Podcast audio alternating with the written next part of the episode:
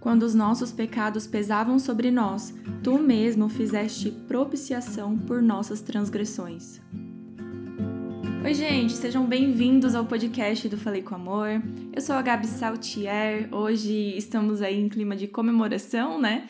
O Falei com Amor acabou de fazer três anos, foi ontem. Se você não ouviu o episódio que saiu ontem, te convido a ouvir depois desse episódio aqui, porque agora nós vamos falar sobre Salmo 65. E se você chegou agora, sim, aqui no Falei com Amor, nesse podcast incrível, temos episódios novos todos os dias até o dia 30 de maio. Isso porque nós estamos em uma jornada estudando o livro de Salmos. Ou seja, um salmo por dia, um episódio por dia. Você lê aí, eu leio aqui e nós comentamos juntos no Falei com Amor.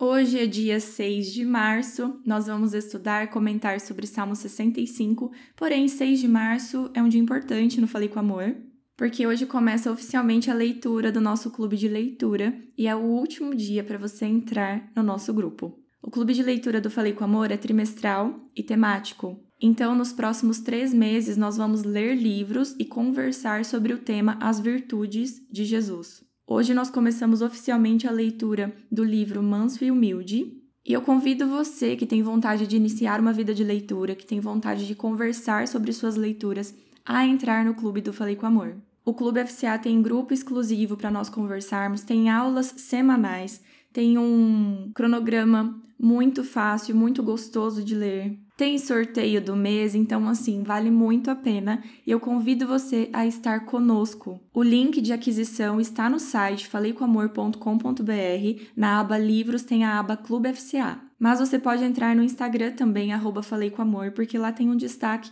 explicando tudo certinho e te encaminhando do nosso clube. Vamos conversar sobre Salmos? Se você ainda não leu o Salmo 65, te convido a ler assim terminar o episódio. Hoje nós temos um salmo em que Davi está exaltando a Deus porque ele estava passando por um momento de muita fartura.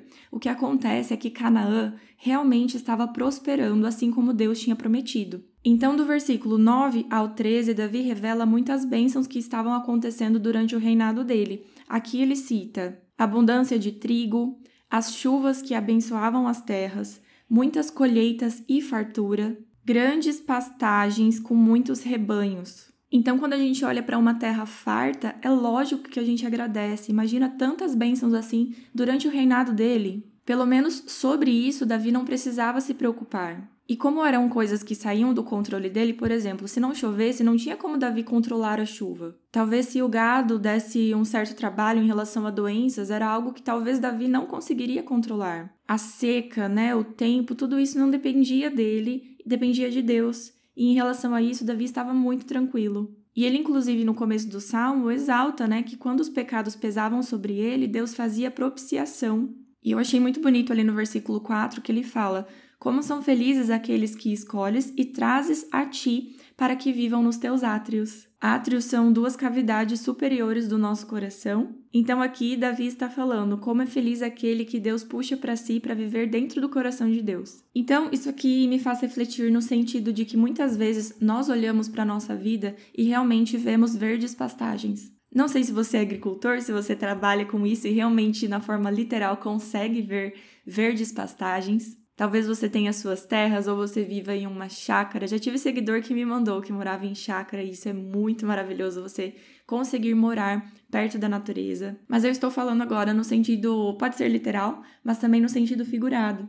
Muitas vezes a gente olha para a nossa vida e realmente chovem bênçãos, a gente vê tudo dando certo, nosso trabalho, a nossa família, a nossa saúde está super bem. E nesses momentos a gente não pode esquecer de agradecer a Deus, porque tudo que nós temos é fruto das bênçãos dele. Não se esqueçam de pedir por isso também, porque nós temos o livre-arbítrio e algumas coisas Deus realmente só nos dá quando nós pedimos, porque é da nossa liberdade poder pedir e aceitar.